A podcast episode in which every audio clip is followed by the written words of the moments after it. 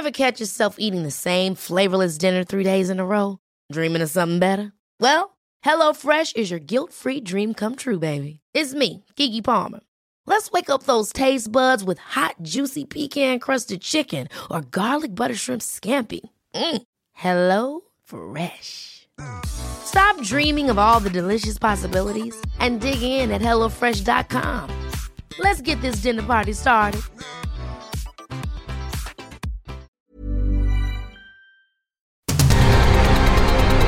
El Heraldo Radio presenta Cámara de Origen.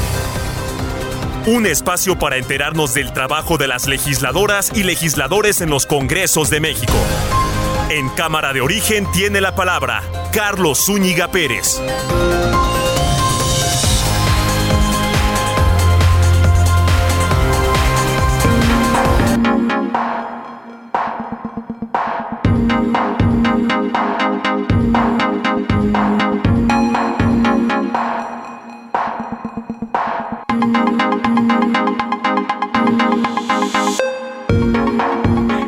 ¿Qué tal? ¿Cómo está? Buenas tardes. Gracias por acompañarnos a esta nueva emisión de Cámara de Origen. Les habla Carlos Zúñiga Pérez. Les saludo desde la cabina central de El Heraldo Radio en la Avenida Insurgente Sur, en la Ciudad de México, en esta tarde nublada. En cualquier momento seguramente comenzará a llover en este Valle de México. Bienvenida a la lluvia, aunque cause estragos y aunque esta ciudad tan frágil padezca de inmediato los estragos de las precipitaciones. Vamos a tener información relacionada al quehacer legislativo, por supuesto. Estaremos actualizando las noticias, sobre todo las que nos llegan desde Chihuahua, cuando continúa la búsqueda a 48 horas de los hechos. No han aparecido los cuerpos, los... Eh, eh, cadáveres de los dos sacerdotes jesuitas y el guía de turistas que fueron asesinados el lunes en la noche. Y ahora se ofrece una recompensa por una persona que es quien mandaba en esa zona de Urique, el Chueco, hasta 5 millones eh, de, pesos se está ofreciendo por esta, eh, y esta persona. Y hasta ahora, hasta ahora se actúa contra él. Vamos a ir actualizando esta información, por supuesto, pero arranquemos como siempre escuchando cómo van las noticias a esta hora del día. Sismo de 6.1 grados deja más de mil muertos y cientos de heridos en Afganistán.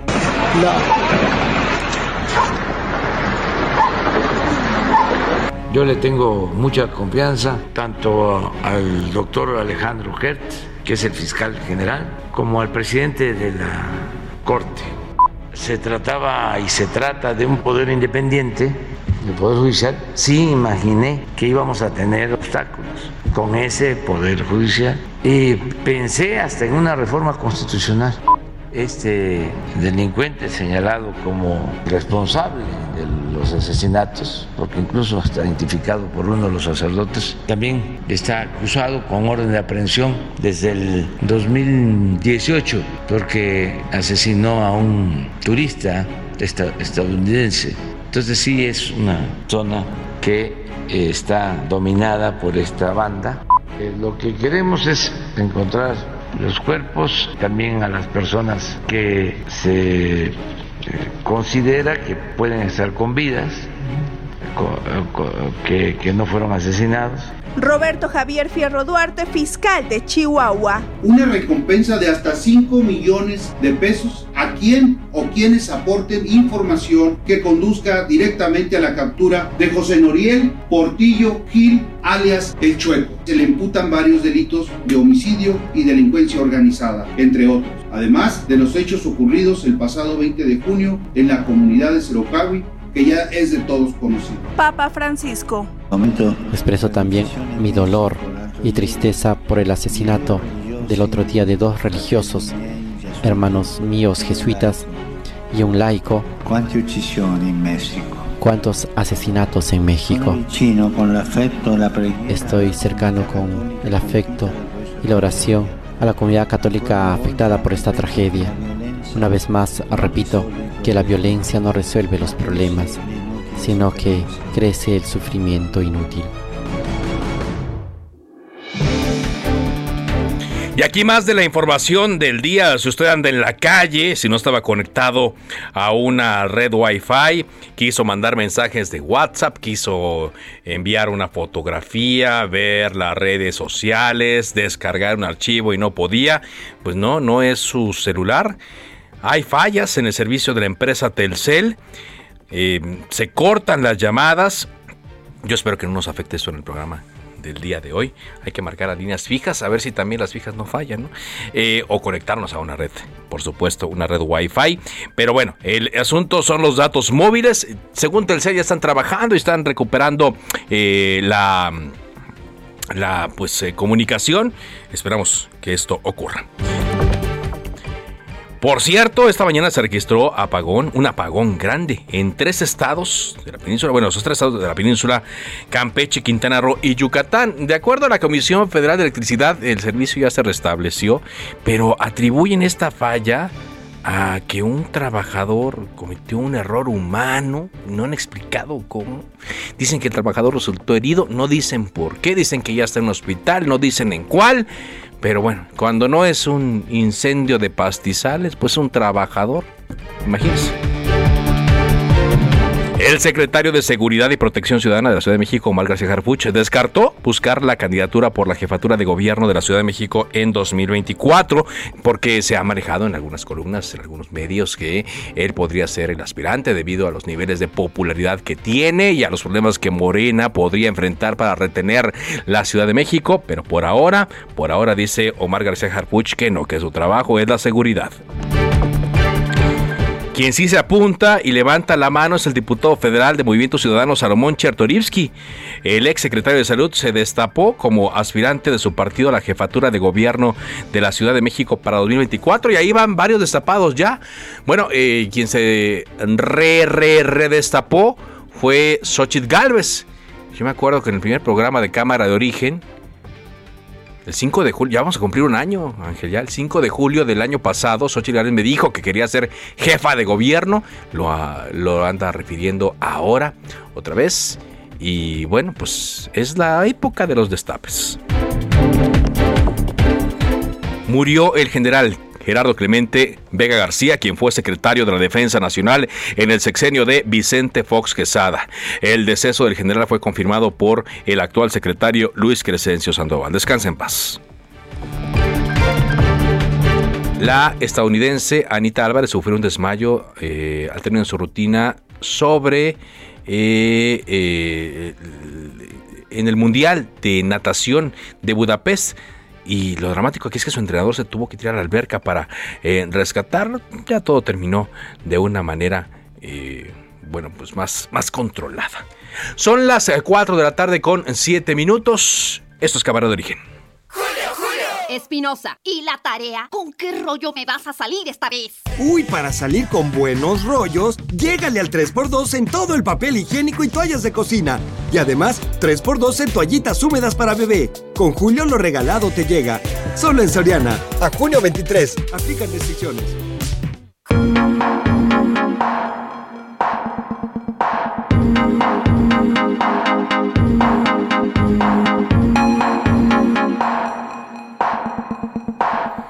Vámonos directamente hasta Chihuahua con toda la información de los últimos minutos en torno a la búsqueda de los eh, sacerdotes jesuitas asesinados el lunes en Urique y también a la cacería prácticamente ya de este personaje al cual dicen el chueco, autor de este triple asesinato y la persona que controla esta zona. Yo no puedo decirlo de otra manera porque al revisar su historial delictivo, pues ahí el que manda es él. El que gobierna pareciera que es él. Bueno, no sé si gobierna, porque ahora es otra cosa. El que manda, es el que manda. Y ahora ofrecen una recompensa por su detención, por su captura. Federico Guevara es corresponsal del Aldomine Group en Chihuahua. Vámonos eh, con tu reporte, Federico, adelante. Efectivamente, como tú bien acotas, técnicamente la región del municipio de Urique está siendo peinada literalmente por elementos de la Marina, de la Guardia Nacional y elementos de la propia Fiscalía. El día de hoy, en rueda de prensa, el fiscal general del Estado eh, ofreció eh, en esta rueda de prensa una recompensa de hasta 5 millones de pesos a quienes aporten información veraz, eficaz, eficiente y útil que José Noriel Portillo Gil. Escuchemos el audio. Escuchemos el audio del, del fiscal. Escuchamos que solicitando el apoyo de la ciudadanía de la región, la Fiscalía General del Estado ha decidido publicar una recompensa de hasta 5 millones de pesos a quien o quienes aporten información veraz, eficaz, eficiente y útil que conduzca directamente a la captura de José Noriel Portillo Gil, alias El Chueco. Esa es la información que es la información que se está generando desde Chihuahua. Federico, con todas las reacciones que este hecho siguen aportando. Te escuchamos, Federico infinidad de reacciones desde la comunidad internacional, el propio Vaticano, derechos humanos. Bueno, técnicamente esta desaparición de los, de los cuerpos eh, de los sacerdotes jesuitas junto con este eh, operador turístico, pues está, ha conmocionado la sociedad entera, insisto, debido a que la presencia de los jesuitas aquí en el estado de Chihuahua data del año de 1606. Lo que ha llamado la atención en redes sociales es que es inusual que se ofrezcan recompensas de estos montos en el estado de Chihuahua. Esta es la recompensa más alta ofrecida y lo que ha recibido críticas es que ponen la palabra hasta es decir, hasta 5 millones de pesos. Y esto no deja claro eh, en la percepción de los ciudadanos de si realmente son 5 o puede ser una variable menor. ¿Mm? Exactamente, digo, no son tan claras, así se maneja, ¿no? Pero no, nunca queda claro si la entregan completa o no, nunca queda claro también si eh, es entregada, a, las personas que aportan información o no. Bueno, el hecho es que tantos años después de la influencia de este hombre, el chueco, en Urique, pues finalmente van por él. Van por él y a 48 horas de estos hechos no se han podido recuperar los cadáveres de los dos eh, sacerdotes jesuitas y de eh, el laico que fueron asesinados el lunes cerca de las 6 de la tarde. Yo no sé, digo, si debido a la orografía de esta zona eh, Federico, en algún momento se podrían rescatar, no sé, y si los tiraran ahí en una barranca, veto a saber, ¿no? Mira, una de las cuentas pendientes que tiene este, este personaje ahora, el más buscado en el estado, que como tú bien dijiste, controla totalmente el corazón de la Sierra Tarumara, también desde el 2018 lo están buscando, y lo están buscando por el asesinato de un turista estadounidense, Patrick Andrew, el cual fue a turistear, vamos a decirlo así, y lo confundieron con un agente de la DEA. Lo secuestraron, lo asesinaron y se tardó un mes, un mes. para lograr encontrar el cuerpo de este turista estadounidense. Y vamos, si tú cometiste y perpetraste este acto de matar a dos personas reconocidas en la región, es, va a ser muy difícil de que estos cuerpos puedan ser encontrados con la celeridad y la presión internacional y nacional que está recibiendo el caso. Claro. Muchas gracias, Federico, por ese reporte. Continuamos aquí pendientes. Gracias. Y justamente para hablar de la repercusión internacional de este hecho, vámonos hasta el Vaticano con Gonzalo Mesa en este reporte especial para Cámara de Origen del Heraldo Radio. Hoy el Papa Francisco lamentó lo ocurrido y bueno, detrás de las palabras del Papa también hay un mensaje, por supuesto, al pueblo de México y a las autoridades. Gonzalo, ¿cómo estás? Muy buenas tardes. ¿Qué tal? Muy buenas tardes, Carlos. Te saludo con gusto y a toda la audiencia, pues les saludo con mucho gusto desde el Vaticano. Efectivamente, esta noticia de los sacerdotes llegó hasta acá Justamente hoy el Papa Francisco expresó su dolor por el asesinato de los padres Javier Campos y Joaquín Mora en Chihuahua. Fíjate que hoy, ante miles de personas que se dieron cita en la Plaza de San Pedro para la audiencia de los miércoles, el Papa Francisco expresó su cercanía con la comunidad católica de nuestro país y también expresó su consternación por lo que dijo el gran número de asesinatos en México. La violencia, señaló el pontífice, no resuelve los problemas, sino que aumenta los sufrimientos de forma innecesaria. ¿Qué te parece si escuchamos lo que dijo hoy el Papa Francisco en la Plaza de San Pedro? Expreso también mi dolor y tristeza por el asesinato del otro día de dos religiosos, hermanos míos jesuitas y un laico. ¿Cuántos asesinatos en México? Estoy cercano con el afecto y la oración a la comunidad católica afectada por esta tragedia.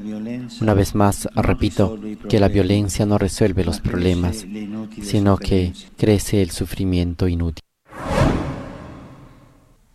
Y bueno, pues eh, fíjate que una parte de estas palabras que expresó hoy el Papa en la audiencia general, pues también las eh, las pronunció o las eh, reprodujeron en el sitio en el internet, la cuenta de Twitter del Papa Francisco.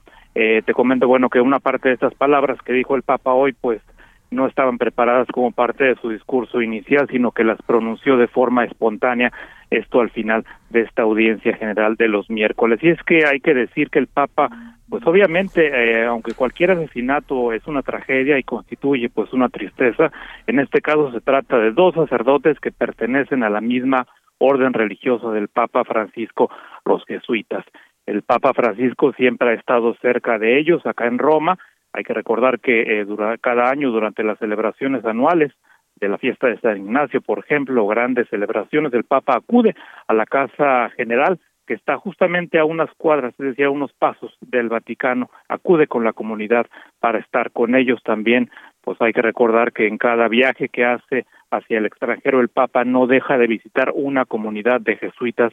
Y en esta pues es una conversación muy informal pero muy eh, muy íntima que tienen los jesuitas en cada país que va el Papa con pues justamente con el pontífice el Papa pues obviamente aunque no es obviamente él no es es el Papa pero no es el, el, el prepósito general pues siempre está muy cerca al respecto te comento que también el superior general de la Compañía de Jesús, el prepósito como le llaman, el padre Arturo Sosa Abascal, pues también manifestó su dolor e indignación por esta triste noticia. Dijo, tenemos que poner fin a la violencia y a tanto sufrimiento innecesario.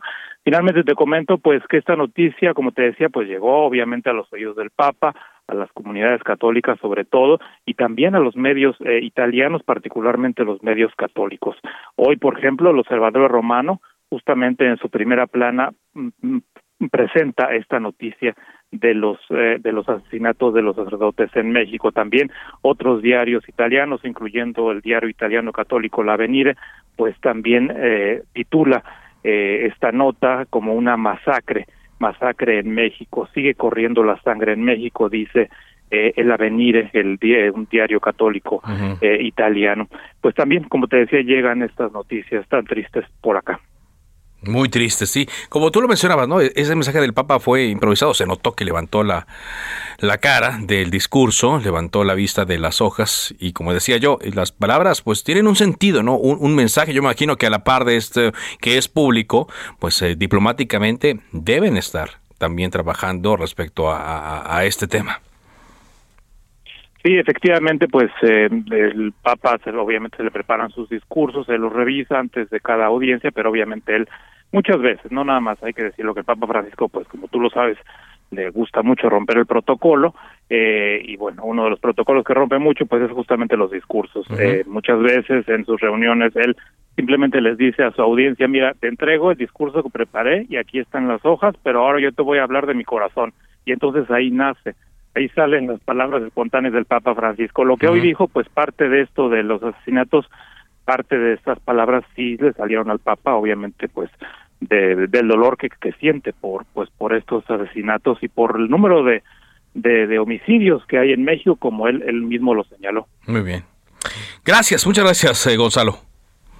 Gracias, hasta luego. Saludos hasta el Vaticano.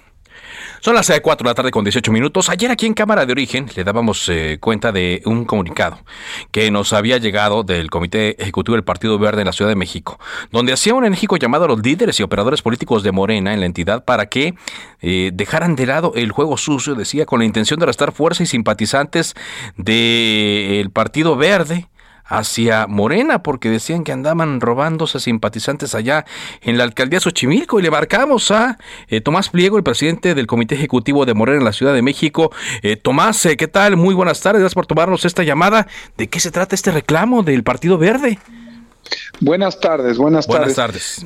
Este, bueno, voy a, bueno, lo primero que quisiera decir es que eh, con eh, el Partido Verde, con su dirigente aquí en la ciudad hay muy buena comunicación, hay muy buena relación, eh, hay una alianza que existe. voy a comunicarme con él para tratar este asunto porque no tengo yo detalles. Ahora, pareciera que es un asunto focalizado porque se refieren específicamente a una alcaldía.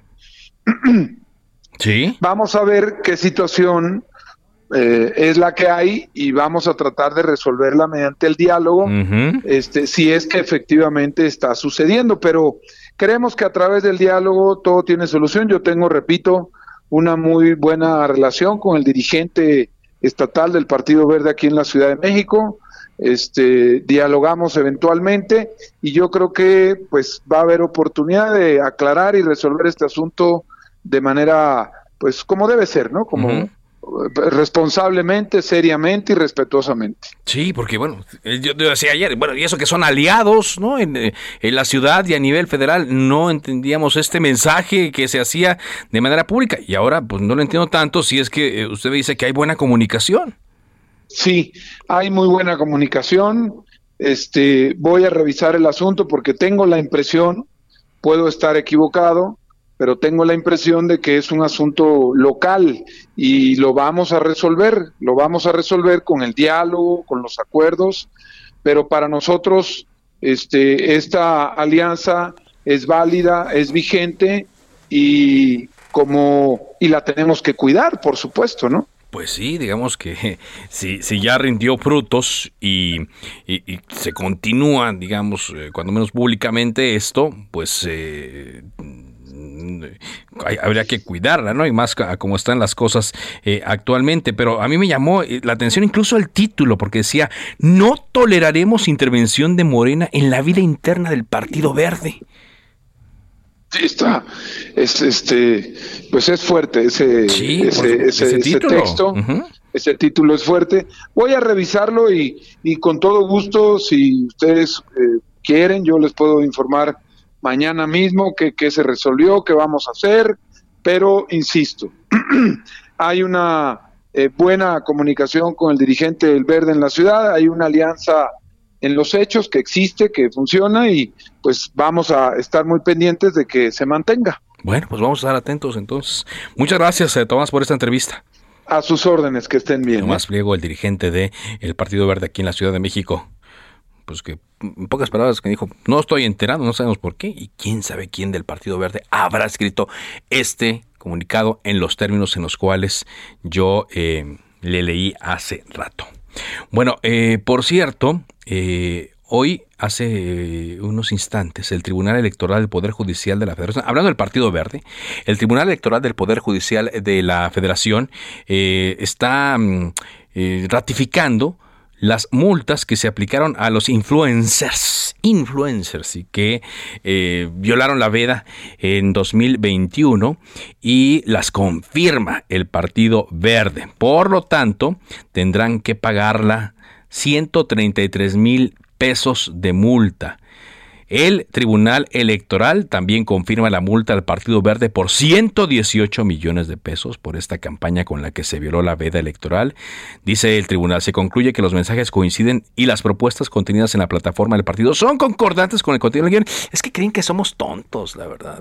Las explicaciones que daban los influencers y el Partido Verde diciendo que no, es que se les ocurrió casualmente un día antes de la elección, estamos en veda, se les ocurrió a todos hablar de las bondades del Partido Verde, ¿eh? y con las mismas palabras y con el mismo eh, tono, la mayoría, claro, pues ya habían sido vagados, nunca se supo por qué, el verde se deslindó, pues muy vivos, pero bueno, se ratifica la multa a personajes como eh, Gabriel Soto, Bárbara del Regil, Gabriel Soto 133 mil pesos de multa, Bárbara del Regil 86 mil pesos de multa, Laura G 50 mil 640 pesos de multa, pues yo creo que con lo que les pagaron en esa ocasión, sí les alcanza. No les va a salir el chistecito tan barato, no les va a salir el haber violado la ley, pero con lo que les pagaron, se dice, con los que les pagaron, con eso ahí hasta les sobra.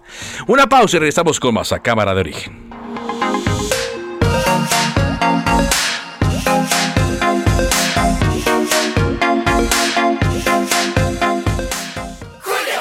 Llegó una oferta impecable. 3x2 en todos los detergentes en polvo, hace Maestro Limpio, Ariel y Salvo. Y además 3x2 en detergentes líquidos más color. 1, 2, 3, Persil, Viva, Ariel y hace. Sí, 3x2. Con Julio, lo regalado te llega. Solo en Soriana. A junio 23, aplican restricciones.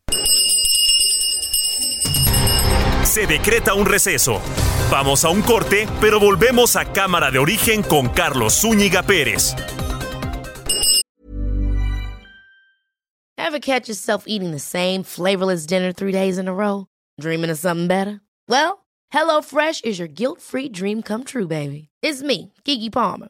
Let's wake up those taste buds with hot, juicy pecan-crusted chicken or garlic butter shrimp scampi. Mm. Hello Fresh. Stop dreaming of all the delicious possibilities and dig in at HelloFresh.com. Let's get this dinner party started.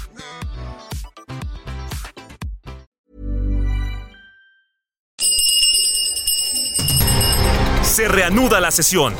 Volvemos a Cámara de Origen con Carlos Zúñiga Pérez. Aprovecha pantalla LG de 55 pulgadas 4K UHD Smart TV a solo 9,990 pesos y además 30% de descuento en bocinas y bafles. Sí, 30% de descuento. Con Julio lo regalado te llega. Solo en Soriana. A junio 23. Aplican restricciones. Válido en Hiper y Super.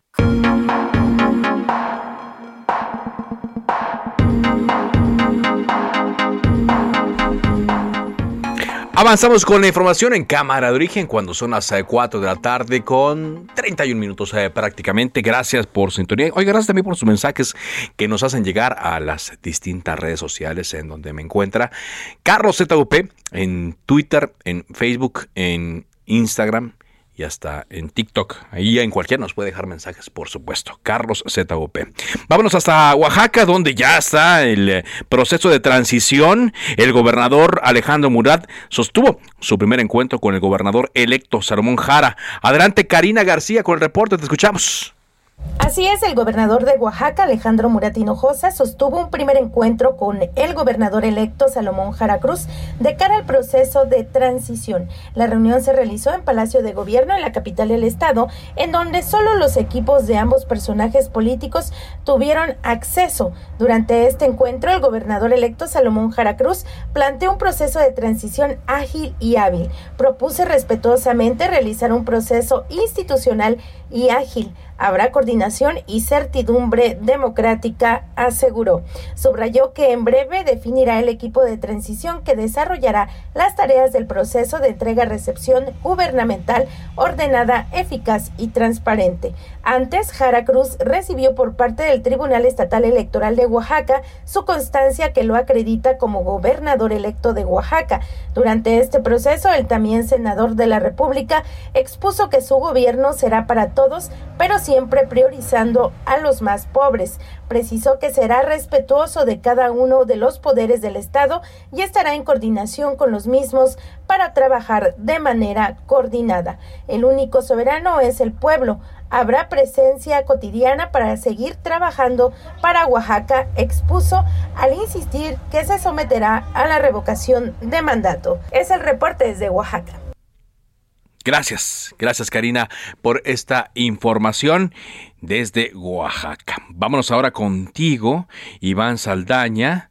Eh, porque el presidente Andrés Manuel López Obrador habló de varios temas, por supuesto ya escuchamos lo que mencionó respecto a los eh, sacerdotes jesuitas, habló también de eh, las iniciativas de reformas que están pendientes, pero también habló de las eh, de la falta de agua que se vive en, muchas regiones del país, particularmente en la zona metropolitana de Monterrey, que es hoy por hoy eh, la zona más habitada, más poblada que padece esta falta de líquido. Te escuchamos, Iván, con tu reporte.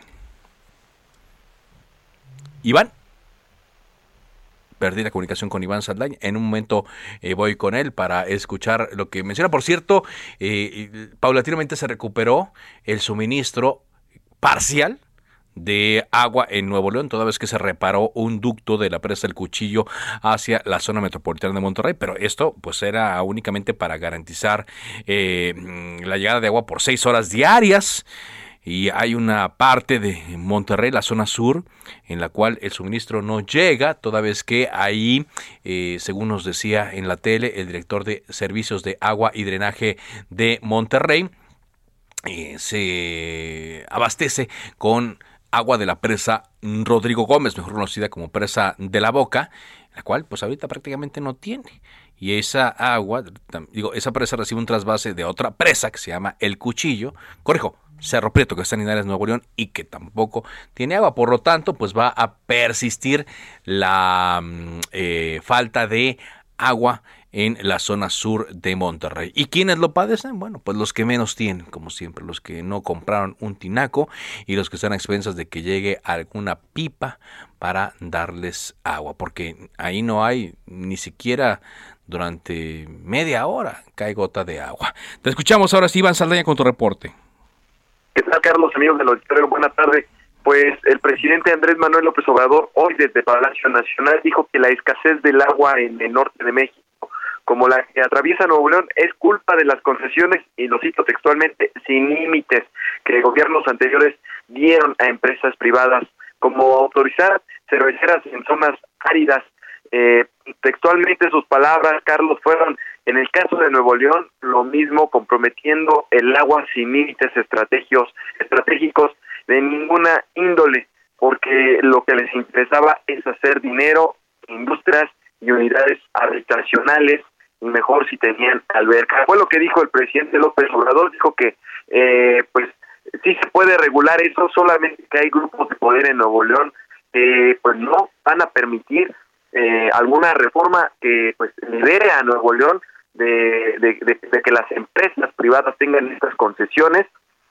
Y pues esta postura se dio durante la conferencia mañanera al ser cuestionado si el gobierno federal debería poner una reforma, proponer una reforma en materia de agua para, para revertir las concesiones de empresas privadas para, que tienen para explotar el agua, como es el, incluso los bancos, Carlos, es la pregunta que le plantearon que bancos como eh, BBVA tienen estas concesiones en diversos estados del país. El, mandatario pues no contestó si presentaba alguna iniciativa al Congreso, pero ahí es donde pues arremetió contra los gobiernos neoliberales, como el de Vicente Fox dijo, que donde predominó una especie de anarquía para otorgar a las empresas eh, pues los permisos sin una planeación estratégica a favor del pueblo. Incluso dijo que durante el gobierno de Fox el presidente, el gerente del ALA pues fue nombrado director de Conagua. Ahí dijo el contubernio entre los gobiernos eh, pasados con las empresas privadas y hoy las consecuencias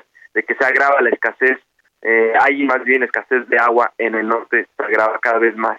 Carlos Auditorio. Bueno, muchas gracias, gracias eh, por este reporte.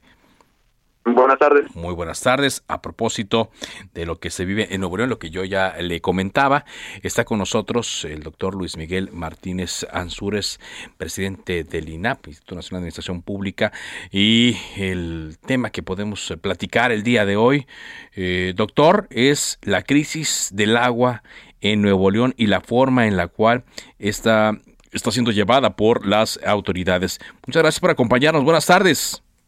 Muy buenas tardes, Carlos. El gusto saludar a tu audiencia. ¿Qué tal se está gestionando, se está manejando esta crisis en Nuevo León? Mira, e, es un problema ya antiguo, es decir, tiene muchos años. Hace cerca de 40 años el exgobernador Alfonso Martínez Domínguez lo preveía si no se hacían las infraestructura necesaria para traer. Mira, Monterrey, la zona metropolitana está rodeada por zonas desérticas. Esto no permite que lo que el agua escurre y se filtra, pues la absorba la tierra. Entonces esto lo que requiere son obras de infraestructura. Él planteaba en aquel entonces que si se rebasaban los 2.5 millones de habitantes en la zona metropolitana iba a suceder eso. Pero es en dos vías. Primero, es hacer canalizaciones suficientes para mantener el agua y hacer las obras de infraestructura para traer el agua. El, la ciudadanía no consume más que una cuarentainava parte del agua que se consume en las empresas. Es cierto lo que dice el presidente, ya lo decía yo hace 14 días en tu programa este, de la misma estación con el dedo en la llaga, que hacía, e, es cierto, habían nombrado director de Conagua al, al presidente del ALA, del, es decir, a ver, Monterrey tiene embotelladoras de cerveza, de refrescos, el agua Topo Chico, eh, pero el tema no es ese, el tema es en dos vías, es decir, sí tienes que acostumbrar a la gente a usar mejor el agua, pero tienes que hacer obras de infraestructura. Es un exceso las concesiones que tienen en la industria. Estamos hablando de 17 mil eh, millones de metros cúbicos, que es la mitad del embalse de la presa de la boca. Entonces, mira, por ejemplo, el presidente cuando les prohibió hacer la cervecería en Mexicali donde no hay agua, se la llevaron a Tabasco, al sur de Veracruz, disculpa, sí, es donde hay agua. Ahora, es cierto que no puedes mover las empresas, pues entonces tienen que hacer el, el programa que el Monterrey 6 lo suspendieron de llevar agua del Pánuco. Es decir, cuando se entregó el recurso del agua, el Conagua, se le entregó al mercado, al capital manejarlo y darle concesiones, sobre todo en el agua agrícola, pero el tema aquí no es el agua agrícola, es el industrial. Sí, es el, agua industrial, porque la gente eh, ve yo soy de Monterrey, yo me acuerdo, yo, yo tengo 44 años, yo me acuerdo que en los 80, 90, ya en los 90 ya no tanto, cuando eh, Jorge Treviño empezó a construir la presa del Cuchillo y la inauguró Sócrates Rizo. Eh, pues ya comenzó a regularizarse. Ya no, no había cortes en el agua, pero yo sí me acuerdo de pequeño que pues era, era normal, entre comillas, era común que se cortara el agua y que hubiera estas, estas crisis. Eh, el tema es que sí, no se siguió el consejo de don Alfonso Martínez Domínguez, la ciudad creció, ya son 6 millones de habitantes. Samuel García nos dijo aquí en una reunión en Heraldo que él esperaba que fueran incluso hasta 8 millones de habitantes de aquí al 2040 y el problema allí va a estar, ¿no? De que se va a seguir eh, necesitando agua, mucha agua para la zona metropolitana de Monterrey. ¿Por qué? La, la ciudad creció, sí, fue una explosión demográfica, pero también debido a pues, la riqueza sí que hay en el estado, pues está llegando mucha gente de Coahuila, de Tamaulipas, de San Luis Potosí, de Durango, a buscar progreso en la zona. También puedes hacer uso de agua del Bajo Bravo. Mira, la presa del Cuchillo es agua de Tamaulipas y se le dio el uso en aquel entonces, se permitió hacer eso, pero tienen también, tienen así como tienen la del Cuchillo, tienen la presa de la Boca que ya no da en sí mismo y este y la otra presa, esta la llamada Cerro Prieto, pero el tema es que efectivamente yo creo que la empresa sobre todo las que utilizan mucha agua, pues deben eh, moverlas a las plantas donde puedan embotellar. Es decir, yo creo que debe haber un plan nacional hidráulico, que eso el gobierno lo dejó en manos privadas, que es lo que daba, a ver, todo el noreste, estamos hablando de Sonora y Baja California hasta Sinaloa y Nayarit, tienen presas, Tú tienes que hacer obras de infraestructura para hacer represas. No puedes dejar nada más seguir usando el agua sin hacer infraestructura. Claro, claro, claro, y eso es, eso es el reto importante. Pues qué gusto, qué gusto platicar eh, con un paisano y sobre este tema, eh, y espero que más adelante podamos coincidir para ver qué tal se avanzó en este asunto. ¿Le parece? me parece muy bien, Carlos, y sobre todo nuestra casa editorial, con mucho gusto. Muchas gracias, muy amable. Gracias por habernos acompañado. Luis Miguel Martínez Sansures, presidente del Instituto Nacional de Administración Pública. Eh, tenemos información de última hora. Eh, antes de ir con la siguiente entrevista con el diputado Sergio Gutiérrez Duna, acaba de informar la gobernadora de Chihuahua, María Eugenia Campos, que han recuperado los cadáveres de los sacerdotes jesuitas asesinados el lunes. Así lo informa. Buenas tardes, soy Maru Campos, gobernadora del estado de Chihuahua. Me encuentro en Cerocagua, municipio de Urique, en el estado de Chihuahua, y quiero compartir a la Compañía de Jesús, a, la comunidad jesuita, a los chihuahuenses y por supuesto a todos los mexicanos que el día de hoy, gracias a un esfuerzo extraordinario de la Fiscalía General del Estado, eh, comandado por el maestro Roberto Fierro, hemos logrado localizar y recuperar, y esto comprobado por medicina forense, los cuerpos de los sacerdotes jesuitas Javier Campos, de Joaquín Mora y del guía de turistas Pedro Palma. Esperamos tener más información eh, más adelante, les estaremos informando. Es lo que da a conocer hace unos instantes. De última hora lo da a conocer la gobernadora María Eugenia Campos de Chihuahua. Han recuperado los cuerpos de los, eh, de los eh, sacerdotes asesinados el lunes. Saludo en la línea telefónica de Cámara de Origen al diputado de Morena, Sergio Gutiérrez Luna, presidente de la mesa directiva de la Cámara de Diputados. ¿Qué tal? ¿Cómo le va?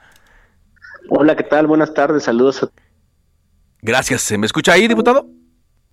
Que se me cortó un poquito. A ver, en un momento voy a recuperar la comunicación con Sergio Gutiérrez Luna. Todo esto a raíz de que hoy el presidente Andrés Manuel López Obrador informó que en las siguientes semanas va a enviar al Poder Legislativo la iniciativa de reforma en materia electoral y la referente a consolidar y adscribir a la Guardia Nacional a la Secretaría de la Defensa Nacional. De tal manera que, pues tenemos que ver cómo lo va a procesar el, el, el Congreso. ¿Ya me escucha ahí, diputado Gutiérrez Luna? digo, más bien, mm, sí, ya escucho. Perfecto. ¿Cómo ve? Buenas tardes. Gracias. Eh, pues dice el presidente que sí va, que sí va a enviar las iniciativas a pesar de esta moratoria legislativa que anunció la oposición. ¿Cómo piensan procesar esto, eh, diputado? A ver, mira, nosotros fuimos electos como diputados para legislar, para modificar las leyes, la constitución. Esa es nuestra chamba. Quien se niega a hacer la chamba está faltando al mandato que nos dio el pueblo y está de alguna manera bloqueando la obligación que tenemos de debatir ampliamente las propuestas para modificar las leyes. Esta moratoria constitucional que PRI, PAN y PRD manifestó es en realidad una parálisis y una falta de compromiso con la obligación que tenemos de legislar. ¿Qué hay que hacer? No puede alguien decir a priori no a algo que todavía no conoce. En el caso de las iniciativas que aún no envió el presidente, pues no las conocemos. En el caso de la que ya está, la electoral, pues hay que debatirla junto con las iniciativas que presentó la oposición, otras que hay, y luego lleguemos a un punto donde ya veremos qué pasa o no, pero no puede antes de llegar a eso decirse que no. Antes de que llegue no puede decirse que no. Pero bueno, se necesitan se necesitan, digo, los votos de, la oposición para reformar la constitución, tal cual está el planteamiento original. Y ellos han dicho que no, no, no, no, y que no van a romper la alianza, y que a pesar de las presiones del Ejecutivo, ellos no van a ceder, y que eh, pueden discutirse otras iniciativas, que podrán discutirse eh, otras cosas en las que sí hayan de acuerdo, pero que en estas dos, si saben contar, no cuenten con ellos, ha dicho. Pues mira, lo que te decía, mal, y pues eso ha venido el pueblo cobrándoselo en las urnas, por eso han estado perdiendo y porque no tiene sensibilidad para atender los planteamientos del pueblo. Muy bien. ¿Qué podría ocurrir? Eh, ya eh, también el coordinador de Morena eh, ha anunciado que eh, pueden iniciarse foros en cualquier momento. ¿Qué, puede venir en los siguientes días, eh, diputado? Mira, yo creo que la próxima semana se reunirá la Jucopo para definir la posible ruta de los foros de Parlamento abierto. Entonces estemos en espera a que eso suceda para darle seguimiento a la ruta de esta reforma. Muy bien. Hablemos de otros eh, temas y si le parece vamos viendo esto un poco más adelante. Usted ya ha hablado, diputado, de el pues digamos, el proceso que inició el propio presidente de la sucesión Morena, pero usted ya se ha decantado por un, una de las corcholatas, como se les ha llamado, por Adán Augusto López Hernández. ¿Por qué? ¿Por qué por el secretario de Gobernación? Mira, eh, Adán Augusto López Hernández es una persona, un funcionario, un político, con trayectoria, experiencia, con oficio, que genera acuerdos, consensos. Esa parte me parece importante, es alguien que creo que puede generar al interior de Morena un consenso importante y también hacia el exterior. Es alguien que ha sido legislador en varias ocasiones, que fue gobernador de Tabasco, que ahorita como encargado de la política interior está haciendo un gran trabajo reconocido por todos y que creo yo podría y debería encabezar la candidatura a la presidencia de la República. Él eh, ve esas características por encima, vaya, no ve esas mismas características en Claudio Sheinbaum, en Marcelo Ebrard. Mira, yo creo que los tres tienen características muy importantes, muy destacadas. Lo que nosotros estamos haciendo y lo que nos ha llamado el presidente del partido es abonar a la unidad. Si alguien tiene una preferencia específica, como en mi caso, lo que tiene que hacer es abonar a la unidad, no descalificando ni comparando con otras personas. Evidentemente, los otros dos eh, compañeros y compañeras tienen méritos, trayectoria y experiencia también.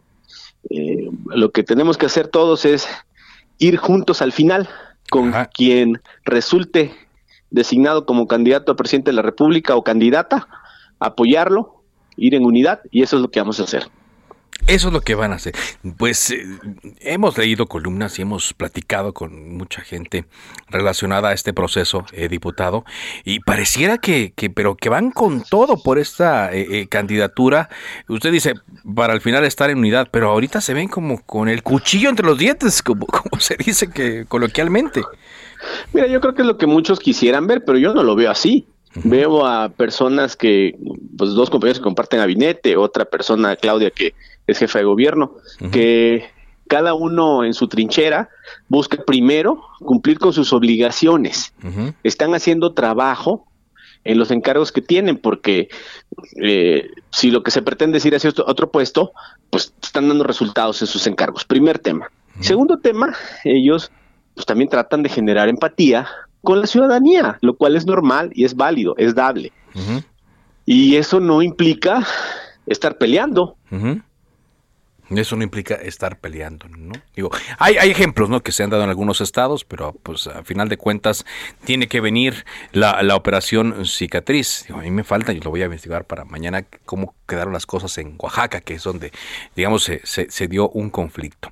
Y finalmente le preguntaríamos en materia personal, digo, tampoco ha sido un secreto que a usted le gustaría ser el, el gobernador de Veracruz. Pues mira, yo he dicho que voy a estar donde mi partido me requiera. he estado muy cerca ahí en mi estado, recorriendo los municipios, ya lo he recorrido un par de veces, escuchando, atendiendo a la gente, tratando de tener un diagnóstico para tener una perspectiva, una ruta. Pero finalmente, como soldado de la cuarta transformación, vamos a estar listos a donde nos necesite el partido. Muy bien.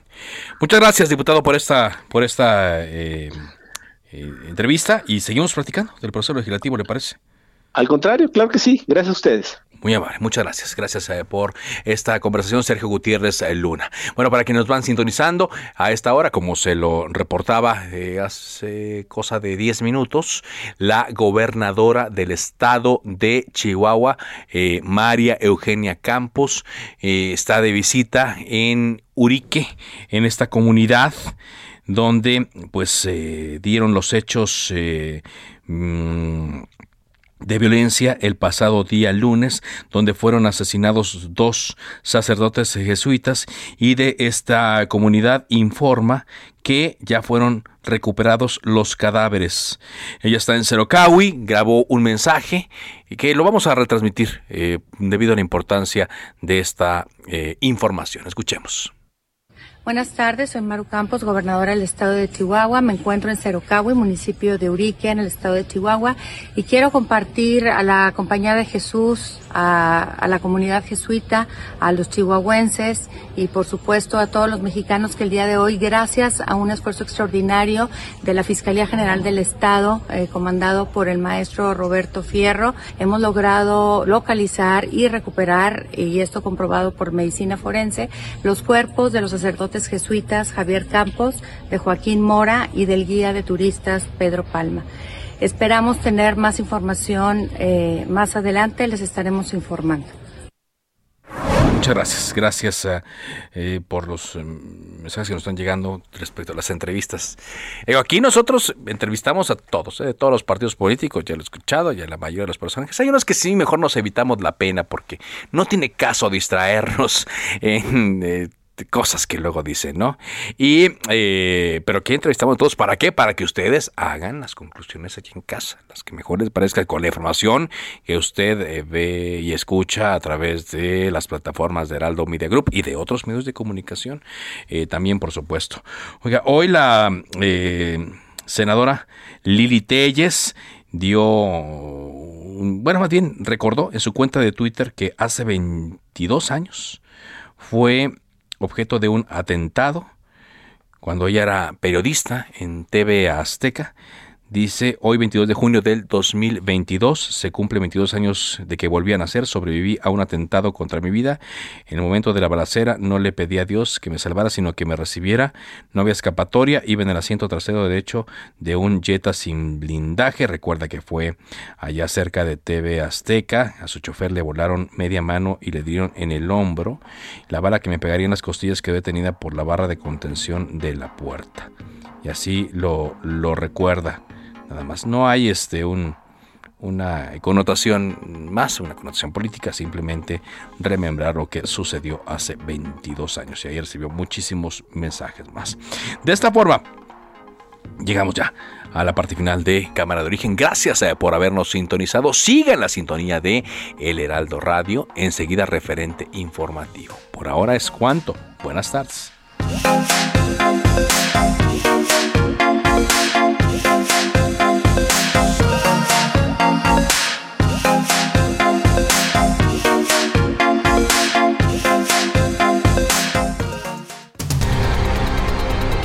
Se cita para el próximo programa.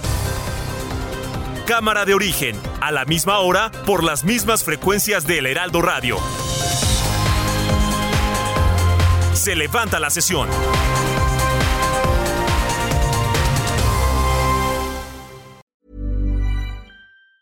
Planning for your next trip? Elevate your travel style with Quince. Quince has all the jet setting essentials you'll want for your next getaway, like European linen premium luggage options, buttery soft Italian leather bags, and so much more. And it's all priced at 50 to 80% less than similar brands. Plus, Quince only works with factories that use safe and ethical manufacturing practices. Pack your bags with high-quality essentials you'll be wearing for vacations to come with Quince. Go to quince.com slash trip for free shipping and 365-day returns.